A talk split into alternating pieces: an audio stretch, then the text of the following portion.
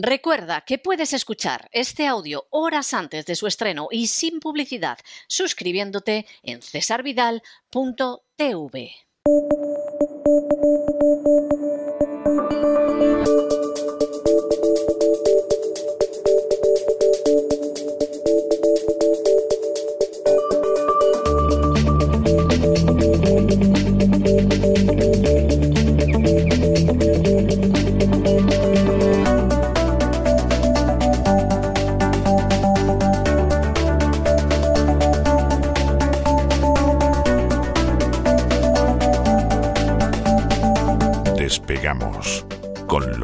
Ramírez. Corremos raudos y veloces hacia nuestro avión, atravesamos el umbral, nos tiramos en plancha sobre los asientos, nos abrochamos los cinturones,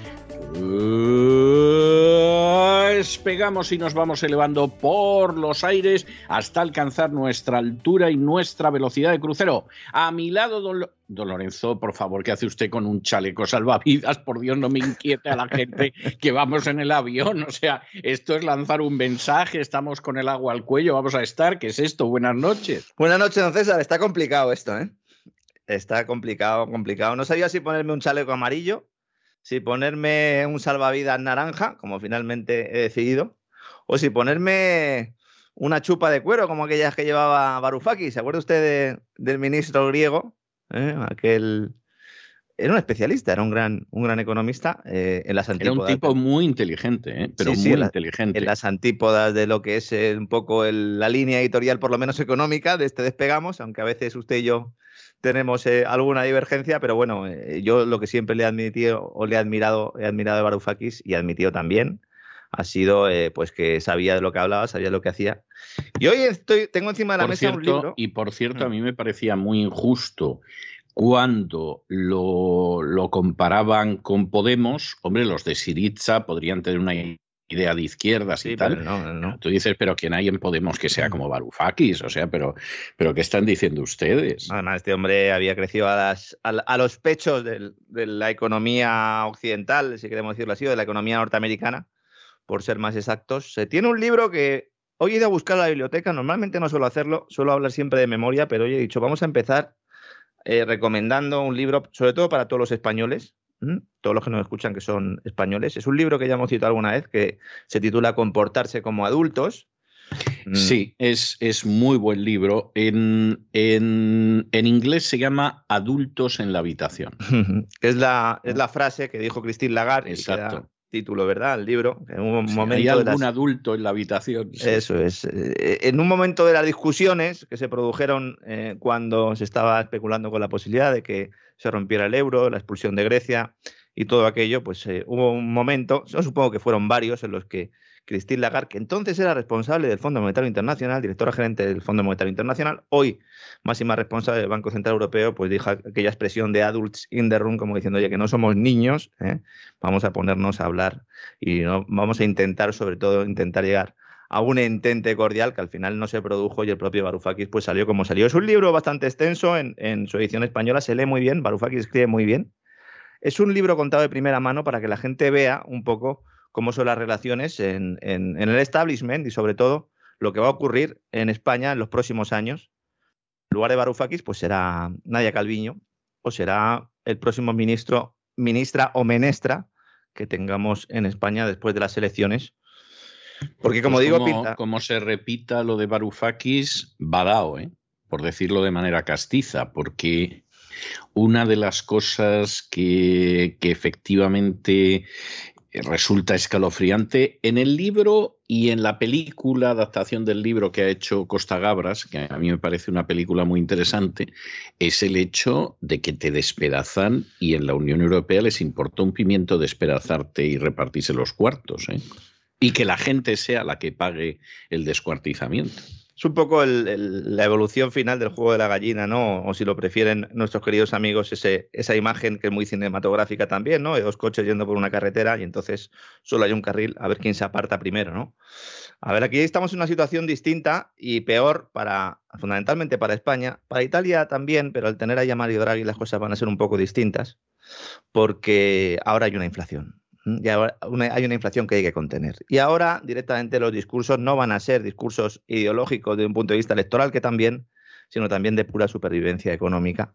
Y recordemos que la inflación en Alemania la llevan bastante mal. Y esta mañana hemos vuelto a tener datos inflacionarios que nos dicen que Alemania eh, bueno, pues tiene un récord absoluto de inflación en los precios industriales y más eh, con la crisis energética esta de la que vamos a hablar hoy. Eh, bueno, hoy hablaremos bastante también, ¿no? Casi todos los días es obligatorio. El cariz que están tomando los acontecimientos no es nada halagüeño. Es importante que nos preparemos porque dentro de 6, 7, 8, 9 meses nos dirán que esto no se podía saber. Y en este caso, no es que tengamos una bola de cristal, es que ya están sentadas las bases para que ello suceda.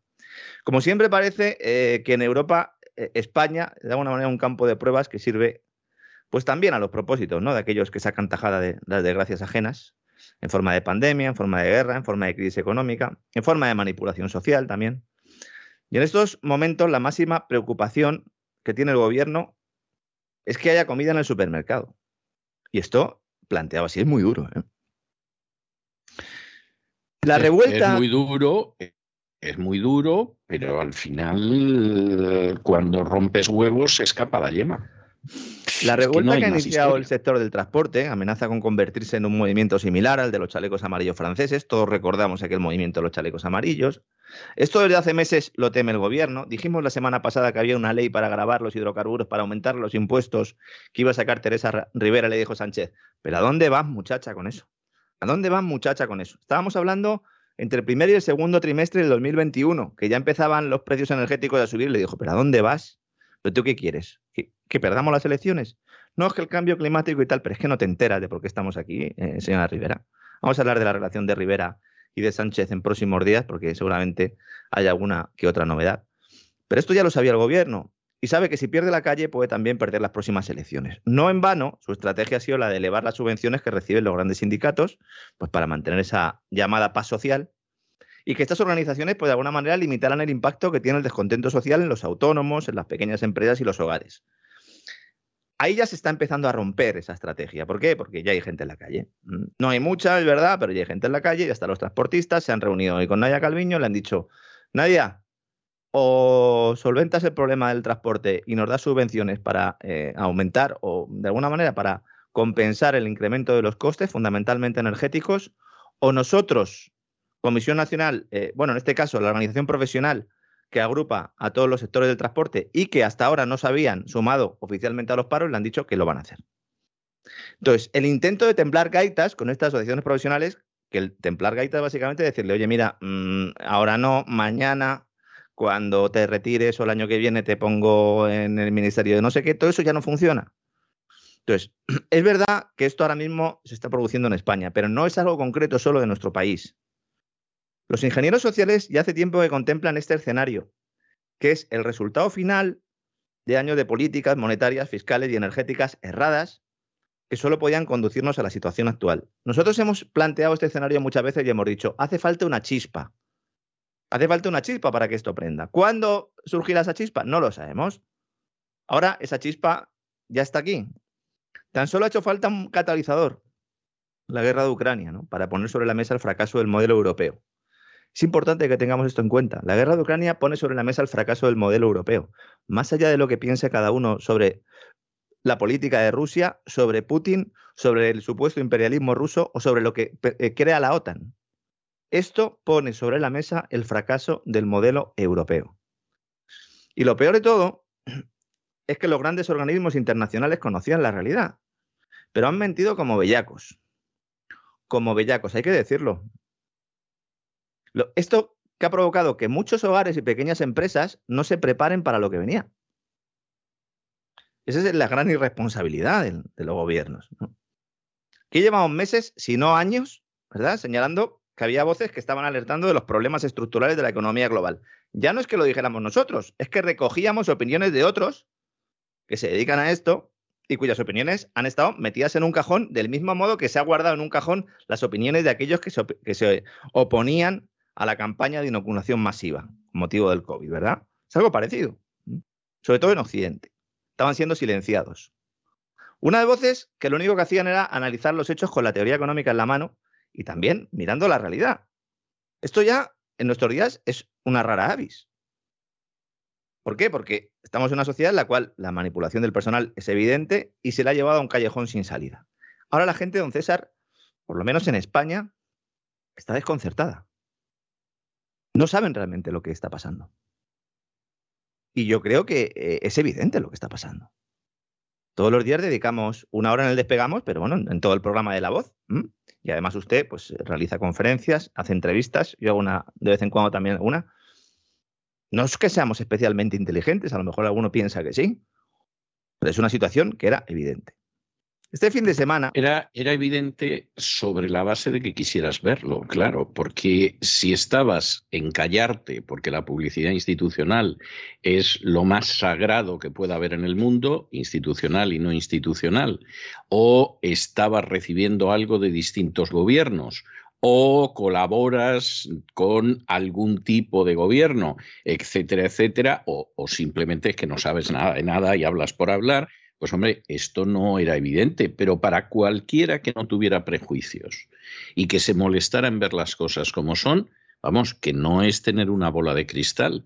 En todo caso, es, es tener una trayectoria transparente como el cristal y tener la suficiente valentía como para poder decir las cosas como son. Y es lo que ha pasado, no es otra cosa y lo que va a pasar.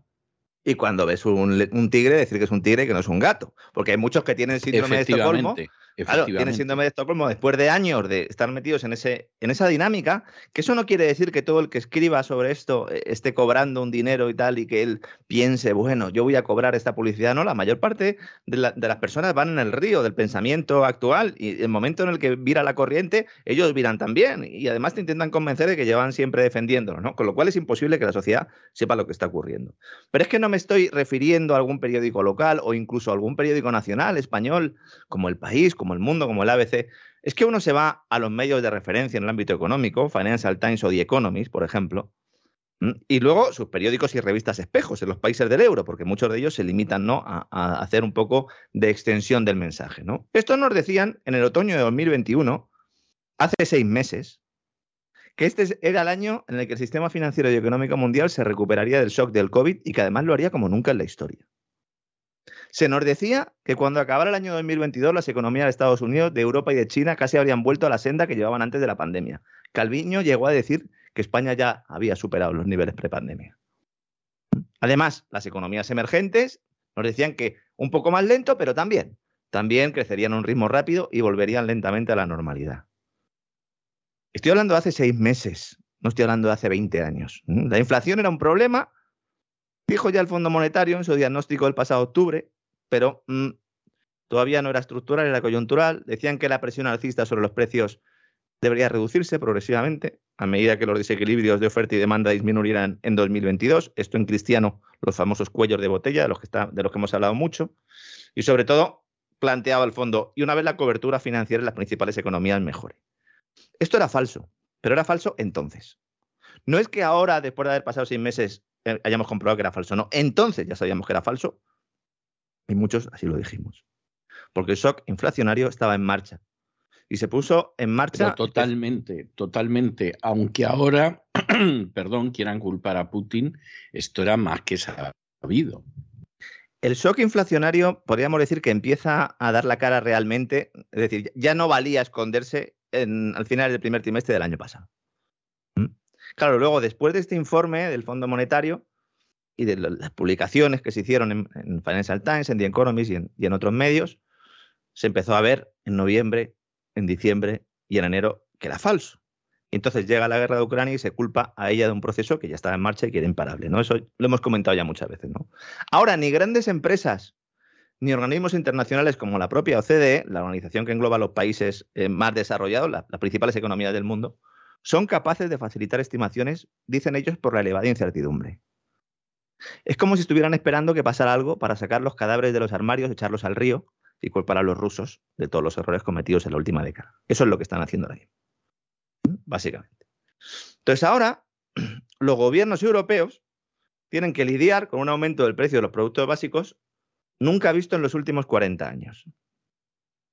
Con olas de refugiados que crecen desde hace años por la pugna que mantiene la OTAN con Rusia en buena parte y que ahora tiene a Ucrania como protagonista. Porque, vamos a ver, estuvimos hablando hace un mes, un mes y medio de todos los problemas que había en Bielorrusia, ¿verdad? Con los inmigrantes y la frontera con Polonia. ¿Esos inmigrantes de dónde venían? Esos inmigrantes venían fundamentalmente de Siria porque eh, los chicos de Soros y sus muchachos los metían en aviones y los dejaban en suelo bielorruso y los bielorrusos decían, sí, aquí se van a quedar. Los mandamos a Polonia. Y ahí empezó el primer lío hace ya unos cuantos meses. Además, antes de la intervención militar ya había un problema evidente sobre esto, ¿no? Y el sistema de formación de precios del sistema eléctrico ya había saltado por los aires. Ahora se habla de intervenir los importes del kilovatio, anunciado ya en España. Ha ido España a Bruselas y ha dicho, vamos a ver, ha dicho Rivera, primero ha mandado a Sánchez de gira, porque Sánchez ya no se fía de, de Rivera. Es decir, Sánchez no se fía de la vicepresidenta tercera y ministra de Energía que en España no es ministra de Energía, sino ministra de Transición Ecológica. Yo creo que con eso ya lo digo todo. Mm, es que es el cargo, el cargo es ministra de Transición Ecológica. Se va a ver al canciller alemán, le dice, oye, macho, yo hay que hacer algo con lo del gas porque vamos a hacer una cosa, vamos a coger y vamos a intervenir el precio del gas y le damos a las, a las compañías eléctricas la diferencia entre el precio de mercado y el precio de, y el precio de intervención. Y le dice el alemán, bueno, ¿y, quién va a poner eso? Ah, pues lo ponéis vosotros, hacemos un fondo europeo. Y le ha dicho el alemán, sí, anda, vuélvete, vuélvete a Madrid otra vez y le dices a Rivera que, por aquí se va a Madrid. Esa es la estrategia que tiene. Y al mismo tiempo, eh, pues lo que ha sucedido con el tema de Argelia, ¿no? Vamos a ver, el, 40% del gas que llega a España depende de Argelia. Y decimos, bueno, venga, pues el Sáhara que, ¿no? Para Marruecos, ¿no? ¿Cómo lo hacemos esto? es que es de traca. Es de traca. Las fábricas están parando en toda Europa por su incapacidad para asumir unos costes y falta de suministros que ya comenzaron con las restricciones pandémicas y ahora se han multiplicado exponencialmente. En el, caso del sector del automóvil, el problema no es de cuello de botella puntual. Es que los materiales para hacer los semiconductores no los tenemos nosotros. Los tienen a los que les hemos declarado la guerra. La guerra económica, ¿no? Porque si Rusia ha hecho una intervención militar en Ucrania, el resto del mundo, fundamentalmente Occidente y Europa, le ha declarado la guerra económica a Rusia. Bien, y a China, de alguna manera también, ¿no? Todas las casas de análisis financieras, ahora mismo, lunes 21 de marzo, coinciden en señalar que si las autoridades europeas llevan adelante su plan de desconectarse completamente de los hidrocarburos rusos, esto no es que sea un rumor, sino que lo ha anunciado así la Comisión Europea, la recesión económica es inevitable. El propio ex vicepresidente del Banco Central Europeo, Víctor Constancio, no solo dice que es inevitable, sino que es, dice que es independiente de lo que ocurra en el conflicto del este de Europa, es decir, que ya no nos escapamos. Y el vaticina, de todas formas, de, todas, formas. esto no hay quien lo arregle. Porque él sabe realmente lo que hay. Claro, claro. Entre otras cosas porque ha participado en su gestación. Efectivamente, efectivamente, claro. Claro, es como yo cuando voy a recoger a los niños del cole, ¿no? Ellos no saben lo que va a haber en la mesa puesto de comida, yo sí, porque la he hecho. Luego me puede haber quedado mejor o peor, pero claro, yo sé lo que hay. Y dice, cuidado, dice Constancio, cuidado con las respuestas sociales, ¿eh? Cuidado con lo que pase cuando el Banco Central Europeo corte el grifo y ponga fin a su plan de compra de activos e inicie la senda de subida de tipo de interés para controlar la inflación. Y ahora, los mismos que nos decían en octubre que todo era maravilloso, medio de comunicación de supuestas democracias que operan en supuestas democracias en las cuales el medio de comunicación tiene que servir y que tiene que tener su elemento de contrapoder, titulan a toda página. Financial Times este domingo. Los riesgos crecientes de la economía mundial. inflación, refugiados y bloqueos de suministros. ¿Cómo ha cambiado la película, no, señores de Financial Times? En esencia, la situación es la misma que la de hace seis meses, en esencia. No hay tiros en, Entonces no había tiros en Ucrania, es verdad. Pero la situación en esencia. Bueno, sí había. Había tiros, pero, pero, no, se hablaba de ellos, porque los que estaban muriendo eran los que estaban en la República del Donbass y esos, como eran rusos, pues a nadie le importaban, ¿no? O prorrusos, o que simplemente defendían su derecho a, entre otras cosas, estudiar en ruso, porque de esto tampoco se ha hablado mucho. Una de las medidas fundamentales de Zelensky fue prohibir el ruso en el país. Bueno, la cosa venía de antes. Lo prohibieron antes y Zelensky todavía ha dado otra vuelta de tuerca. ¿no? Y además para eso tuvieron que reformar leyes vigentes ucranianas. Es que lo de Ucrania se parece mucho, muchísimo a lo que pasaría con España si Cataluña fuera independiente. Es decir, Cataluña se declara independiente, entre otras cosas porque Soros se ha trabajado durante mucho tiempo que, Cataluña sea independiente y entonces pues hay un grupo de españoles que son catalanes pero que, que no son nacionalistas y se van y luego hay otro grupo que, que, decide ver cómo vive allí y los nacionalistas les hacen la vida imposible. Por supuesto que se olviden de utilizar el español ni cosa parecida. Y entonces eh, eso, pero a lo bestia, porque evidentemente los nacionalistas ucranianos son muchísimo más brutos y muchísimo más violentos que los nacionalistas catalanes, pues eso es lo que pasaría en Cataluña. Hay mucha entonces, gente... claro, esta, esta, es una situación que no quiere ver nadie. El que lo quiere ver eh, eh, pone el foco eh, tan cerca que desenfoca. a ver si me explico. Hay mucha gente que dice, no, lo que está sucediendo en Ucrania es como lo de Cataluña. Entonces, eh, no entiendo por qué hay algunos que consideráis, nos dicen mucha gente, ¿no? Que los del Donbass tienen todo el derecho del mundo a hacer lo que, lo que han hecho, a desgajarse de alguna manera a partir de 2014, porque claro, en realidad es como si fuera Cataluña. No, no, es al revés. O sea, la situación es, como si fuera, al revés. Claro, como si fuera Rusia ¿eh? y Ucrania, Rusia ese Estado y Ucrania el que se desgaja. Y que tienes a unos señores que no están dispuestos a asumir que les hayan dado un golpe de Estado en 2014 y que sabiendo además que van a ser pasados a cuchillo, se preparan para lo que luego pasó, que es que les pasaran a cuchillo.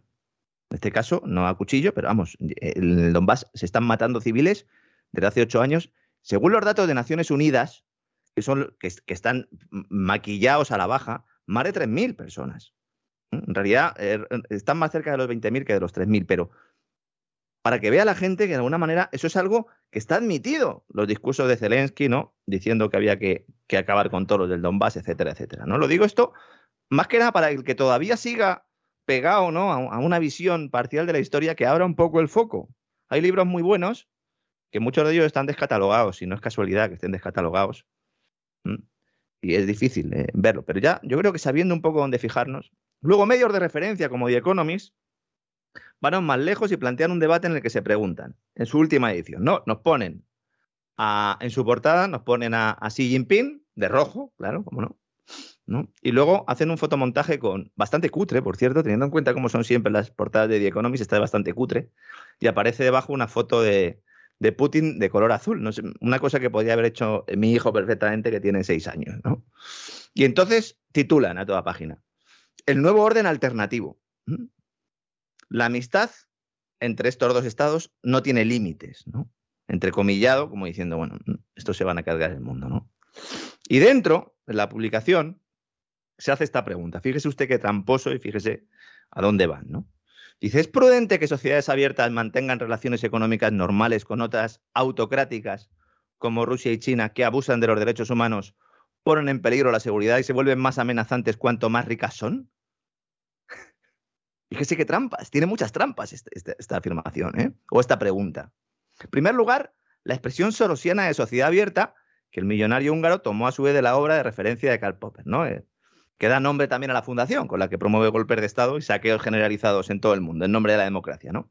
Dice sociedad abierta, ¿no? ¿Es prudente que sociedades abiertas mantengan relaciones económicas con otras autocráticas? En primer lugar, poca gente sabe que en realidad este concepto de sociedad abierta no es de Popper, es de un filósofo anterior francés, Henri Bergson. Exactamente, y además lo que cuenta Popper se parece a lo que cuenta Soros como un huevo una castaña. ¿eh? Ni siquiera lo que contaba Popper se parecía tanto a lo que decía Bergson, que iba aún más lejos, porque él definía sociedades que tienen gobiernos tolerantes, que responden a los deseos e inquietudes de la ciudadanía con sistemas políticos transparentes y flexibles, y donde los órganos del Estado no mantienen secretos entre sí o del público. Decía este tipo, ni el gobierno ni la sociedad son autoritarios y el conocimiento común o social pertenece a todos. La libertad y los derechos humanos son el fundamento de la sociedad abierta. ¿Vivimos nosotros en esas sociedades? A lo mejor el problema que tiene todo esto es eso. Es que a lo mejor nosotros no vivimos en sociedades abiertas. Vamos, no me voy a extender mucho, pero, pero además las que plantea el señor Soros, vamos, eh, mejor no hablar, ¿eh? Esas, aún menos, ¿no? Esas ya son la cerrazón absoluta, ¿no? Pero para que veamos un poco cómo se cogen conceptos y se les retuerce tanto. Además, es que, claro, sociedad abierta es que suena bien. O sea, yo tengo que reconocer que Soros, que es un personaje que ha sembrado el sufrimiento, la injusticia, las lágrimas y la sangre en este planeta desde hace décadas. Es decir, es, es de lo más odioso que en estos momentos alienta bajo el sol. Es, es un gran manipulador. Y entonces, claro, el concepto, ya el concepto de sociedad abierta, yo creo que lo único que tomó de Popper es las dos palabras sociedad abierta. ¿eh? Y entonces digo, oh, esto está. O sea, cuando te dice, porque yo he estudiado con Popper, pues no se le pegó nada, ¿eh? O sea, o es usted muy bruto o, o, es que de verdad, o es muy amnésico. Entonces, no, de Popper yo solamente he tomado el término sociedad abierta y yo ahí meto lo que sea. ¿Eh? O sea, es como si compra usted pues un frasco de aspirinas y saca las aspirinas y mete usted barbitúricos hasta que no se puede cerrar el frasco, ¿no? Y entonces sigue poniendo aspirinas, pero lo que usted ha metido son barbitúricos. Y, y, es lo que sucede con Soros, no es otra cosa. Claro, lo de sociedad abierta suena muy bien, pero precisamente la sociedad en la que él piensa es la dictadura perfecta de Aldous Huxley con la diferencia de que Aldous Huxley pensaba que no habría que utilizar la violencia. Y sin embargo, Soros, cuando ha necesitado utilizar la violencia, no ha pestañeado ante la utilización. Huxley pensaba que con la ciencia y la tecnología sería suficiente. Básicamente, sí. Entre otras cosas, entre otras cosas, porque él creía que la droga iba a ayudar mucho. Es decir, la gente llega a su casa y la colocamos, y entonces, pues entre eso, el ocio y todo lo demás, la tenemos totalmente atontada. Y posiblemente, posiblemente, el énfasis de Soros en la producción legal de droga y el dinero que él se ha gastado para que esto avance, vaya en esa dirección. Es decir, una sociedad donde ya hemos creado el dogma, donde vamos a por los disidentes, donde además hemos establecido una urdimbre tremenda de intereses económicos, donde hemos prostituido totalmente el sistema, bueno, ya lo único que nos queda es atontar del todo a la gente. Y aparte de la televisión y las series y todo lo demás, los drogamos y ya es la dictadura. Sí, como se cambia el raciocinio por los sentimientos, pues hay que conseguir mediante la química que esos sentimientos eh, pues estén eh, disociados ¿no? de lo que está sucediendo alrededor, la realidad, y por lo tanto puedan servir como base. ¿no? Esa es un poco la, la historia. ¿no? Hombre, yo sé que hay una cosa que le gusta mucho a Soros del libro de, Popper, del libro La sociedad abierta y, sus enemigos, que es como se llama, que es cuando habla del tema de las teorías de la conspiración y cuando dice que las teorías de la conspiración no que no existan, sino que hay una cierta tendencia a creer en ella y que eso pues desvirtúa en buena parte el mensaje. Bueno, yo creo que es el gran error de ese libro y ha quedado especialmente demostrado sobre todo en los últimos tiempos. Volviendo al tema de The Economist. Claro, ante esta falsa disyuntiva que plantea en términos de Occidente contra Oriente, Estamos mm, repitiendo un poco esa, también esa dicotomía, ¿verdad? Del, choque de civilizaciones en su momento, ¿verdad? Cuando el 11S y tal. Eh, si hubiéramos sabido entonces, ¿no? Lo que iba a hacer luego eh, el Pentágono financiando al ISIS y tal a través de Turquía, pues a lo mejor no lo habríamos pensado, ¿no? El choque de civilizaciones, ¿no? Pero en este caso ponen las caras de Xi Jinping y de Putin en su portada, como digo, como promotores de un nuevo orden mundial. Para decir que lo que debe Occidente hacer es impulsar su propio nuevo orden mundial. Ahora se le llama global. Claro, esto también es muy viejo, ¿no? Eh, antítesis es eh, tesis, eh, ¿no? Antítesis y luego síntesis, ¿no? ¿Cómo será esto? Logrando, nos dicen, obligar a las democracias a maximizar el comercio sin comprometer la seguridad nacional. Ahí está el asunto. Ahí está el asunto. Y dicen, en la práctica, esto es una línea difícil de trazar, evidentemente, porque no existe. La guerra de Rusia demuestra que es necesario un rediseño quirúrgico de las cadenas de suministro para evitar que los países autocráticos intimiden a los liberales. ¿Qué, país, qué países son liberales, señores de The Economist? Si no son liberales ni ustedes. Supongo que el Canadá de Trido es lo que entenderán como, como liberal. Claro, como los clubes liberales, esos, ¿no? Señoritas, ¿no? Ese lo que. sí, exactamente yo me tuve que pasar mucho tiempo explicando, ¿no? Cuando decía que yo era partidario del liberalismo, la gente se pensaba que yo me acostaba todos los días con una señal diferente y evidentemente no, no ha sido así, ¿no? Estamos hablando de unos países cuyos gobiernos aspiran a implantar esos modelos de economía planificada y autocracia disfrazada de democracia que dicen perseguir, evidentemente. ¿Eh? Esto es una cosa que yo creo que iremos profundizando sobre ella seguramente en los próximos episodios del Gran Reseteo en cesarvidal.tv para suscriptores, porque yo creo que excede un poco el, el, terreno del despegamos, pero yo creo que ahí está un poco la pelea. ¿no? Con todos estos elementos sobre la mesa, no es extraño que los mercados comiencen a descontar la llegada de una recesión global cuya profundidad está aún por determinar. El debate no está ahora en si va a haber o no recesión, sino en cuánto va a durar. ¿Mm? Habrá mucha gente que estará diciendo en su casa, bueno, pero ¿y esto por qué no lo dicen en el telediario? Porque no lo se lo van a decir en el telediario. No se lo van a decir. El cambio de rumbo de las políticas monetarias para intentar contener la espiral inflacionista, junto con la crisis de las cadenas de suministro por cuestiones varias, sanitarias, geopolíticas, también de reestructuración del mundo, ¿eh? una nueva economía digital, etcétera, etcétera. Y los problemas energéticos derivados de las políticas verdes, fíjense que todo esto que estamos contando son problemas políticos, provocados por políticos. Son políticos quienes han eludido la importancia de las fuentes nucleares y los hidrocarburos para garantizar la actividad industrial.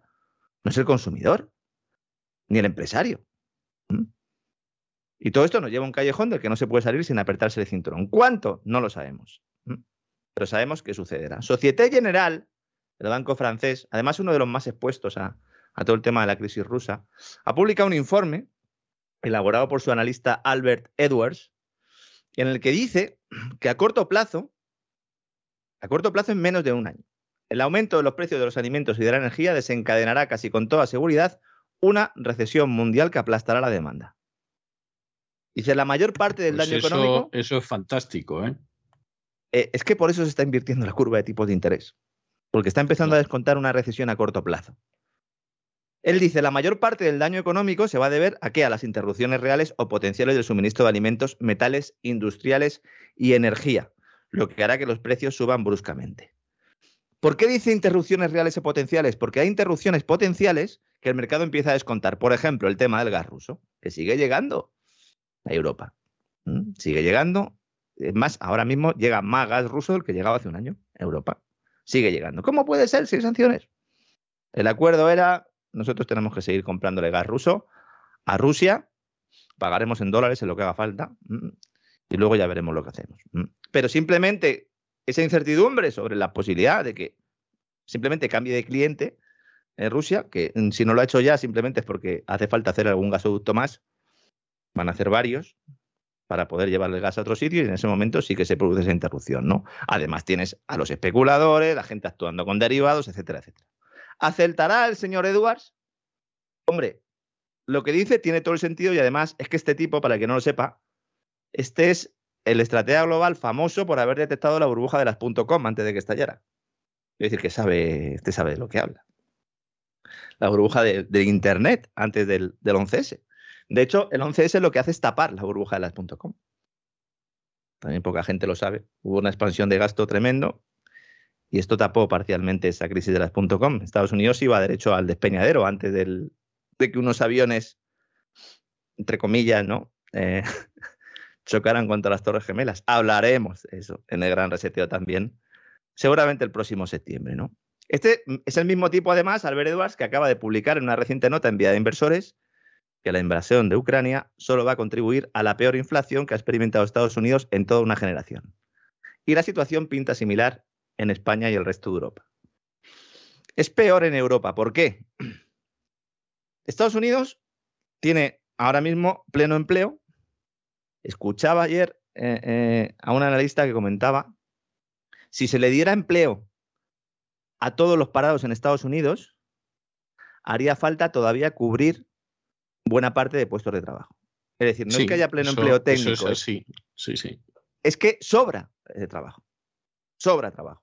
¿Esto por qué? Bueno, pues es un país que está creciendo unas tasas muy altas, eh, es un país muy flexible, se ha beneficiado en buena medida de la expansión crediticia y monetaria, tiene además al dólar. Todo esto que la lleva hasta ese punto, bueno, pues cuando hay una recesión en Estados Unidos, ahora vamos a hablar un poco de si existe la posibilidad y cuándo llegaría, pues esto que provocará, pues provocará un aumento del desempleo, una recesión un poco tradicional, pero luego a la hora de salir, Estados Unidos sale rápido. ¿Por qué? Porque tiene esa economía flexible, tiene unas economías potentes, además es prácticamente, no necesita prácticamente importaciones de energía, un poco sí, por eso está hablando con Maduro y todo esto, pero es autosuficiente en, buena medida, ¿no? Entonces, claro, pues juntas una economía eh, relativamente flexible, con un mercado laboral además muy pujante, con, bueno, pues eh, te puedes adaptar. ¿Y en Europa qué tenemos en Europa? Es que yo cada vez que miro el mapa de Europa es como cuando estoy en mi casa recogiendo la cocina y miro el cubo de la basura. Sí, no, no, es, eh, no es un símil alentador, pero yo diría que es bastante, bastante convincente, sí. Es que uno se pone a analizar, va a llegar un momento en el que va a haber una ruptura completa del mensaje, en el momento en el que el Banco Central Europeo empiece a, poco a poco a retirar los estímulos, con las actuaciones del Banco Central Europeo, las tímidas actuaciones que se puede permitir no va a contener la inflación. Y entonces se abrirá otra vez el debate. Por eso mencionaba el libro de Varoufakis al principio del programa. Sí. Y se abrirá el debate. Claro, la pregunta que aquí habría que hacer es si la precipitación de la crisis, porque efectivamente los síntomas existían ya, esta situación no tiene más vuelta de hoja, o sea, esto es obvio, pero habría que preguntarse a fin de cuentas si en realidad la culpa de esto la tiene Putin, cómo se ha convertido en doctrina oficial o precisamente, precisamente por ir a por Putin, al final eh, se ha precipitado todo lo que ya existía y estamos en la situación en la que estamos y la que se nos va a venir encima.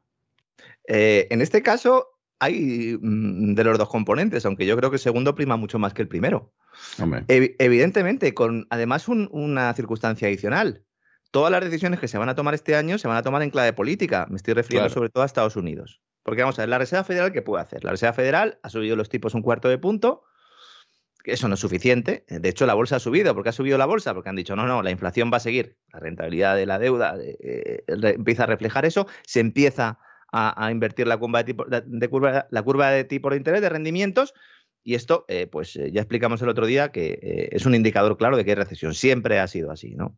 La inversión de la curva es interpretar como un anuncio de la siguiente recesión. Entonces, ¿cuál es la decisión que tiene que tomar la Reserva Federal? ¿Es económica? No. Es una decisión política. Tiene que decidir ¿Cuándo llevo yo a Estados Unidos a la recesión?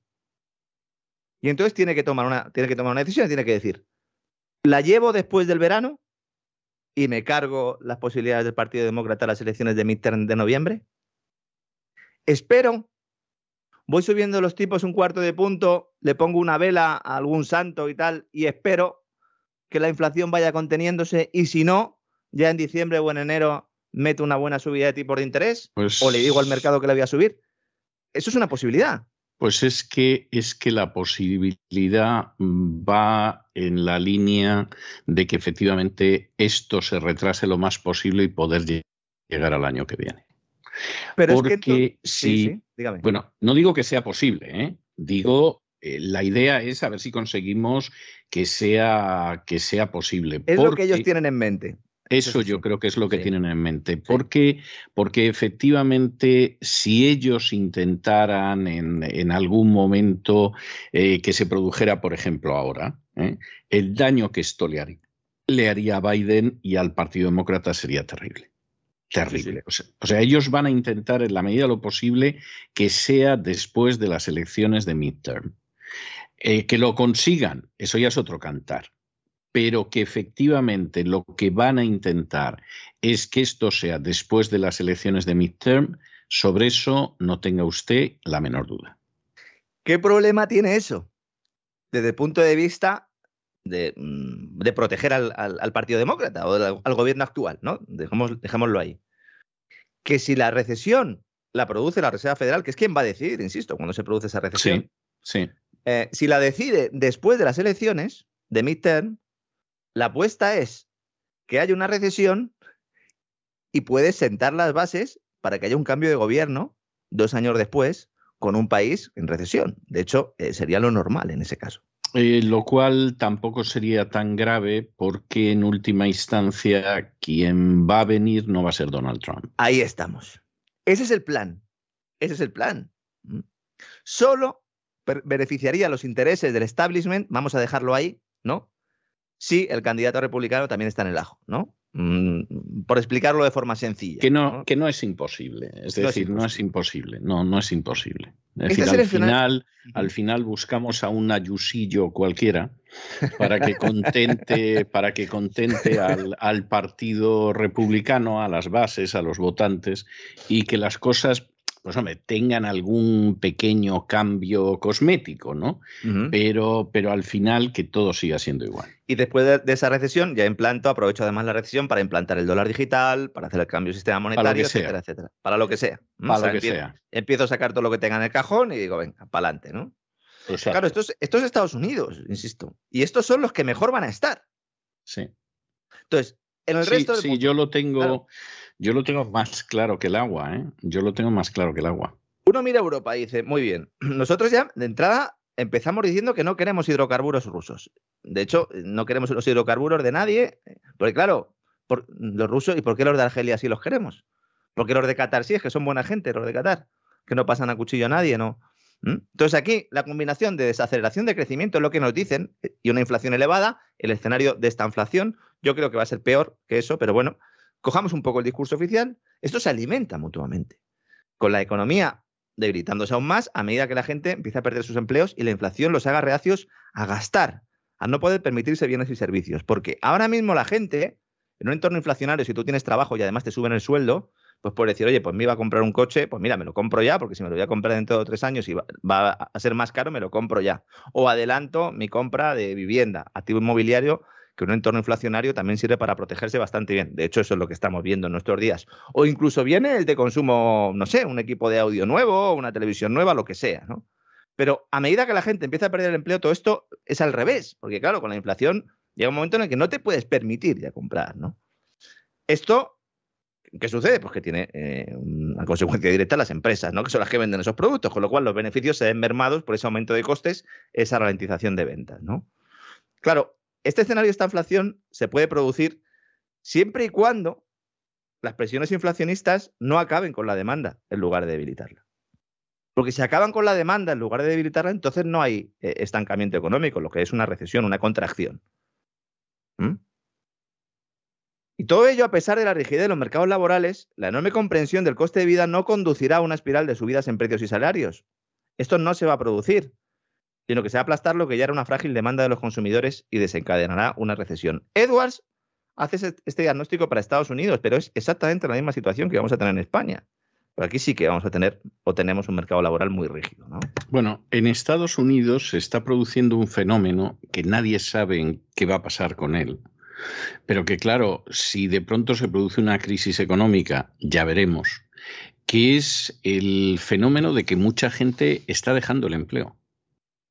Es decir, esto, esto es algo que, que, realmente suena chocante, pero efectivamente son varios millones de americanos los que han dejado de trabajar. Yo me imagino que porque han llegado a la conclusión de que con los beneficios sociales que reciben les compensa más que los sueldos muy modestos que percibían. Y entonces eh, te encuentras con que eh, hay bastantes lugares, y no estoy hablando solo de la Florida, ni estoy hablando solo de Texas, etcétera, que suelen tener eh, mucha oferta de empleo, donde tú pasas y ves continuamente el for hire, es decir, se, se emplea, se emplea, etcétera. Y está por ver cómo van a cubrir eso, porque si no suben los salarios es problemático y claro, imagínese lo que sería una entrada masiva de inmigrantes del sur que en un momento determinado, ante una situación económica difícil, pues de pronto no hubiera empleo para todos. Es decir, aquí la situación del empleo en estos momentos es de pleno empleo, de millones de personas que prefieren irse a su casa porque les trae más a cuenta no trabajar y vivir de las ayudas sociales, y por lo tanto de intentar encontrar trabajadores, sobre todo para ciertos empleos, hasta debajo de las piedras. Pero no es una situación ni mucho menos ideal. Y vamos a ver, yo me he encontrado el episodio de, de ver a la cajera del supermercado diciendo que con lo que le pagan a ella y lo que le pagan al marido no sé qué, que estaban pensando dejar el empleo.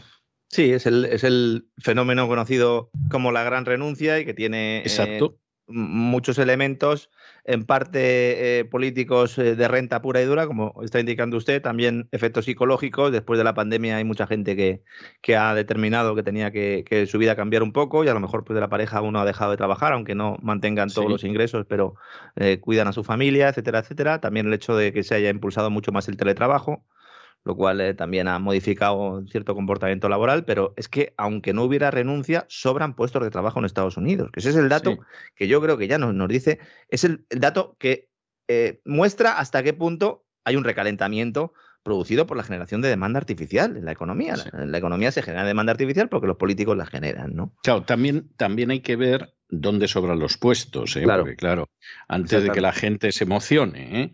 Claro, ¿dónde sobran puestos? Pues de lo, que aquí se llaman los menial, es decir, pues hombre, para recoger fruta, ¿eh?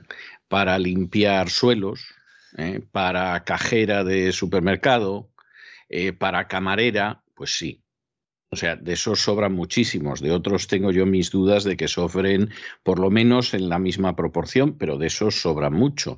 Y sobran hasta tal punto, de nuevo volvemos a lo que te encuentras en la calle, que hay gente que ni habla inglés. Porque a fin de cuentas, para recoger sandías en California o incluso para ser cajera en determinados barrios de Miami ni tienes que aprender inglés. Eh, hace apenas unos días yo tuve que servir de intérprete a la cajera del supermercado porque, vamos, de esas pocas veces que hay un anglo en el supermercado, pues era una señora mayor que le hizo una pregunta y la cajera no sabía una palabra de inglés. Supongo que sabría thank you y algo así, pero nada más. Y entonces tuve yo que actuar de intérprete y evitar que la cajera fuera a buscar al encargado y, y todo lo demás. Y me acuerdo que cuando me despedí de la cajera le dije, mire, si quiere usted aspirar a algo más que ser cajera, va a tener usted que aprender inglés. Y me echó una mirada de esas que lanzan puñales, ¿no? Como diría, oiga, yo he venido de Cuba, no aprendo inglés. Un WASP, ¿no? Un White Anglo-Saxon eh, Men, ¿no? Diciéndome lo que tengo que hacer, ¿no? Diría. supongo que pensaría eso. Y entonces, no, me echó una mirada así. Bueno, pues nada, la próxima vez que tengas que hablar con un angla y me pilla a mí en medio, yo me quedo aquí callado como un muerto y tú las ventilas. Pero el punto al que voy es ese. Entonces, claro, para ese tipo de trabajo, eh, claro que hay mucha petición de trabajo, etcétera, pero claro, son trabajos mal pagados, o sea, son para sobrevivir. Claro, si estás viniendo, estás huyendo de la Honduras controlada por los narcos, de la Cuba que pasa hambre desde hace más de 60 años, etcétera, pues bueno, te das con un canto en los dientes. Pero quiero decir que también son empleos eh, en ese sentido bastante claros. ¿eh? Fundamentalmente, excepto los de atención médica, que tienen el componente este del COVID y de, y de, cómo se vivió la pandemia y de todo el trabajo que han tenido, etcétera, etcétera, ¿no? Eh, están pues los empleados de hoteles, empleados de restaurantes, empleados de supermercados y empleados también del cuidado infantil, ¿no? Que efectivamente, pues buena parte de la razón de que hayan abandonado el trabajo es la paga inadecuada, pero es claro, es, es que lo que sucede si tú has estado dopando a la demanda de esa manera, bueno, pues tienes un, mercado laboral que te has pasado, ¿no? Por el otro lado, aquí tenemos un problema de empleo, aunque en Europa la media de desempleo es la más baja de, los últimos tiempos. Es decir, en España vemos la cuestión del paro de forma distinta porque siempre lo tenemos muy alto, ¿no? Entonces, eh, el mercado ya empieza a darse cuenta de, de todo esto. Y aunque hay días en los cuales hay subidas de bolsas importantes, el mercado de deuda ya nos está diciendo, ojo, que viene recesión. La curva de rendimientos, en función del horizonte temporal, se está aplanando. Entonces, tomando referencia la de Estados Unidos, que es la que sirve de referencia, incluso ya se ha invertido la curva entre los plazos de 20 y 30 años. Es decir, la rentabilidad de la deuda pública de Estados Unidos es mayor para el plazo de 20 años que para el de 30 años. Es decir, tú por prestarle dinero a alguien a 20 años, recibes un mayor interés que si se lo prestas a 30. Esto no tiene sentido. Porque claro, si renuncio durante 10 años más a consumir dándote a ti o prestándote el dinero, lo lógico es que sea por un interés mayor. Lo mismo sucede entre los de 3 y los de 10 años. ¿Por qué? pues efectivamente esto se interpreta como un anuncio de la siguiente recesión. ¿Mm? Ha pasado así con todas las recesiones recientes, excepto en un momento, en el verano de 2019. No es casualidad. No es casualidad. En el verano de 2019 el mundo se preparaba para otra recesión, el mundo financiero sobre todo. Hubo muchos que ya en mayo hicieron esa famosa estrategia del selling May and go away, que es un poco, se dice, dice, vende todo lo que tengas en mayo, te vas ya casi de vacaciones y luego ya en septiembre vuelves a comprar, porque el verano suele ser un periodo malo para las bolsas. ¿no? El mundo se preparaba para otra recesión. En septiembre, octubre, la banca estadounidense hace pluf y hay una crisis en el mercado de repos que obliga a la Reserva Federal a actuar primero de forma coyuntural y luego de forma estructural. Sigue actuando hoy en día, ahora drenando liquidez, entonces facilitándola. Y poco después llega la pandemia y con ella la mayor creación de liquidez artificial de la historia. ¿Esto es una casualidad? Pues mire, don César, ya no tengo muchos años, pero ya tengo suficientes para dudar mucho que esto sea casualidad. Bueno, ya sabe usted lo que decía Roosevelt sobre las casualidades, ¿no? Que en política no existen las casualidades y que cuando existen es porque han sido cuidadosamente preparadas. Sí, sí. Entonces vamos a la recesión y ya íbamos antes de la guerra en Ucrania. Ahora la intervención militar es la excusa para poder admitir que hay un problema. Los gobernantes todavía no nos lo han dicho. Van a esperar unas semanas o meses, pero nos lo van a decir. Y entonces dirán que la culpa es del mercado, lo de siempre. Que hace falta más Estado, que hay que arrimar el hombro para salir más fuertes. Una película que ya hemos visto, que sabemos cómo termina, pero con una diferencia fundamental. No hay margen desde la banca central y los estados para lanzar planes de estímulo ni de gasto público que detengan el descontento social. No se puede. En contexto inflacionario no hay forma de bajar tipos de interés. Miren lo que está pasando en Turquía. En Turquía ha dicho. sí, sí, es así. Es que es así, no hay más vuelta de hoja. O sea, el problema es que es que ahora mismo no hay margen. Y en el caso de España, vamos, pero si en España llevan con medio cuerpo fuera del balcón desde hace muchísimo tiempo, claro. O sea, ¿qué margen va a haber? Por eso Sánchez aplaza todo, por eso Sánchez no aprueba planes de ayuda. Si él estaría encantado, estaría encantado. Pero ahora tienen su paquete de subida de impuestos que nos van a presentar, porque primero hay que subir impuestos y luego nos dirán que hay que ajustar el gasto y que además nos lo pide Bruselas. De 2023 a 2025 España se enfrenta a un escenario muy parecido al de Grecia, pero no, insisto, porque lo digamos nosotros, es que este debate ya está en el seno del Banco Central Europeo, aunque no lo digan. Se va a producir una confiscación oculta del ahorro, no solo a través de la inflación, sino también con monedas digitales que eliminen el riesgo de crisis bancarias, es lo que nos van a decir secuestrando los ahorros en cuentas corrientes virtuales, que es precisamente lo que, en lo que se está trabajando ahora mismo de todo el planeta para lo que venga después del sistema monetario, después de esa crisis recesión. Entonces, el objetivo número uno hasta que se llegue a ese momento es conseguir energía, pero no para ahora, sino para el día de mañana cuando se produzca esa desconexión de la que nos hablaba The Economist, que nos está marcando un poco por dónde van los gobiernos. Porque hoy sigue llegando el gas ruso a Europa, pero en el futuro no sabemos si seguirá llegando. Y en el caso de España, que aspiraba a ser la puerta del gas argelino a Europa, la cosa se complica. Bueno, bueno, bueno, bueno, bueno. Se complica. Yo no lo entiendo. Hay mucha gente que me ha preguntado, ¿qué interés oculto? Mire, yo es que ya no lo sé. O sea, yo lo, lo que ha hecho Pedro Sánchez solo puede explicarse porque haya ahí algo en confesar. Bueno, ha salido, ha salido este machote del, del Partido Socialista de Cataluña, este IZ, mm, eh, diciendo, efectivamente, diciendo que, que es que de esa manera queda garantizado que Marruecos no va a atacar Ceuta, Melilla y las Canarias. Claro, yo no sé yo sinceramente no sé si la explicación es peor que si te quedas callado. Sí, porque, claro, es como decir, o sea, Marruecos aquí nos tiene de tal manera eh, agarrados por el escroto que, que, bueno, que es que aceptamos lo que nos diga, aunque sea en contra del derecho internacional. O sea, es algo, y además es para decir, pues conociendo a Marruecos, bueno, vamos a ver, primero ha venido el reconocimiento del Sáhara, y luego, pues, por supuesto, ha venido todo esto. Y por cierto, le damos hasta Gibraltar, tirando. Sí, y además los derechos que teníamos sobre Gibraltar, pues quédeselos usted y reclámeselos a los británicos, ¿no? Entonces, es, es algo verdaderamente verdaderamente pavoroso, o sea, pavoroso y además me llama la atención tanto Putin, Ucrania, etcétera, y Marruecos que lleva invadido desde el año 75 el Sáhara, perpetrando crímenes de guerra de manera continua, pues ese nos parece bien. Es, que, es que se podría entender, entre, comillas, lo digo, ¿no? Eh, se podría entender si no sucediera al mismo tiempo que se está negociando con Argelia la, la reapertura del gasoducto que trae gas de Argelia precisamente a través de Marruecos en un tubo que eh, desde el pasado octubre está cerrado. Bueno, nos van a permitir de alguna manera que, le vendamos nosotros gas eh, eh, a Marruecos en sentido inverso, pero que se estaba negociando y nosotros aquí lo dijimos, lo cual esto ha provocado además un conflicto diplomático de, de primer orden. ¿no? Dicen los argelinos, que yo creo que nadie se va a mirar qué dicen los argelinos, se queda uno en el titular. Dicen, Las conquistas esperadas por Madrid, esto es información oficial del gobierno de Argelia. Las conquistas esperadas por Madrid en cuanto al respeto a la integridad territorial de España y su soberanía sobre Ceuta y Melilla, nunca estarán garantizadas frente a un oligarca calculador, cínico, polifacético y vengativo que no vacilará a la hora de recurrir de nuevo al uso del chantaje de la inmigración ilegal como instrumento de presión. Bueno, es que me quito el sombrero, es que no, no, no, cambio una coma de eso. Eh, bueno, espérese que no acaba aquí la cosa, porque he mencionado yo al machote y Z. Sí.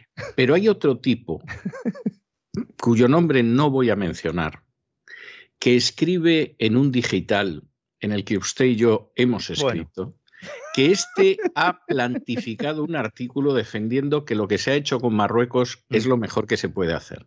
O sea, este sujeto es una furcia mediática, pero además de quinta. No hay nada más que ver dónde escribe. Pero el punto al que voy es que defendiendo la historia de lo de Marruecos. No hace falta que diga que estas semanas de atrás era partidario, vamos, de arrasar Rusia, etcétera, etcétera, y, y, cualquier cosa miserable que a usted se le ocurra en política internacional, el tipo pone su firma. ¿eh? O sea, hay que reconocer que efectivamente le está muy bien posicionado, pero dices, bueno, yo esperaba que lo de Marruecos se callara. No, señor. Lo de Marruecos es esto. Hombre, su trabajo, es maravilloso. Sí, claro, claro. En última instancia, claro. O sea, no vas a esperar que una furcia se dedique a dar catequesis, ¿no? Es evidentemente, ¿no? Pero, pero es verdaderamente tremendo. ¿eh? Luego, e, es, es la ceremonia de la confusión continua. Dice la Moncloa, el Palacio de la Moncloa, dice el gobierno, dice, no, esto ya habíamos avisado a Argelia, y sale Argelia y dice, a nosotros no nos habían avisado, avisado. Son ustedes unos, unos mentirosos. Claro. Entonces, y además, este elemento geopolítico también introduce más incertidumbre sobre la duración del acuerdo de gobierno entre PSOE y Podemos. Pero claro, Podemos estaba en la defensa del referéndum como, como una única solución al problema de esta antigua colonia española. Y ahora mismo lo que es un enfrentamiento brutal, que además como se huelen que en cualquier momento puede convocar elecciones Pedro Sánchez para, no, para que no se produzca todo ese escenario del que hemos hablado al principio del programa justo antes de las elecciones, pues está todo el mundo ya posicionándose. Posicionándose y en un escenario preelectoral que lo que provoca además es que sigan mintiendo los dos sobre el estado de la economía. Que eso es lo que, lo que me preocupa a mí especialmente, porque hay mucha gente que se va a encontrar todo de sopetón. Ahora mismo están creciendo los ERTES a una velocidad espectacular. Y Escribá, el ministro de Seguridad Social y Yolanda Díaz están callados como ramonetas. Dicen, no, no, no pasa nada. Mentira, saben que pasa algo. De hecho, están muy preocupados porque efectivamente hay muchas industrias paradas. Al mismo tiempo, tienes ya no solo a los transportistas, sino el mundo rural diciendo que hace falta un plan de choque. Claro, es que si anuncias un plan de choque y luego, y luego no lo apruebas, que es lo que ha hecho el gobierno, claro que también podríamos hacer como el ministro de Agricultura alemán, ¿no? En el, en el Spiegel, en el Der Spiegel, que este fin de semana decía que para luchar contra Putin lo que tenemos que hacer es comer menos carne. Bueno, esto es algo que me parece maravilloso. O sea, ya hay cualquier. Estoy, estoy esperando, sinceramente, que de un momento a otro digan que para luchar contra Putin hay que ser homosexual o trans. Porque es que, de verdad, lo están, lo están aprovechando todo hasta tal extremo que es que estoy viendo que en cualquier momento. Y la manera ideal de luchar contra el tirano sanguinario Desnudo. que es que se haga usted trans o que vaya al primer grupo de gays que haya por allí y se apunte. y se ponga una careta de, no sé, de Z, por ejemplo, ¿no? por ejemplo. Por, ejemplo, ¿no? O sea, ya es el colmo, ¿no? que sepa usted que el que salía de policía en, Village People se ha jubilado y, tiene usted que por lo menos opositar al cargo. Es, o sea, está llegando todo a un grado de poca vergüenza y de obscenidad que es que da vergüenza ajena. Que, alguno se puede pensar que, estamos de broma, que no, que no. El ministro, el nuevo, el nuevo ministro de Agricultura alemán que dice comer, comer menos carne, por lo menos no deja comer carne, pero poca. Dice, sería una contribución contra Putin. Este hombre es vegetariano, ministro de Agricultura alemán, y hacía esta reflexión intentando explicar que hay que racionar el consumo. Eso es lo que nos están diciendo. Dice, no, oiga, hay que racionar el consumo, pero usted lo hace por un bien mayor que es la defensa contra este señor que es tan malo y tal y que nos está atacando. Mientras le estás comprando el gas, intentando que la Unión Europea te deje, ¿no? Hipocresía al máximo. Que digo yo que habría que decirle al ministro de Agricultura alemán que a lo mejor em, es más sencillo prohibir comer, ¿no? que prohíban comer, por lo menos comer carne. Y, así, pues no hay problema de precios de alimentos. Sale uno al campo, coge unas raíces, a lo mejor, ¿no? Se hace una sopa y ya está. O podemos también comernos entre nosotros, que esto es una, una variante que en otros momentos ha podido llegar a plantear, ¿no?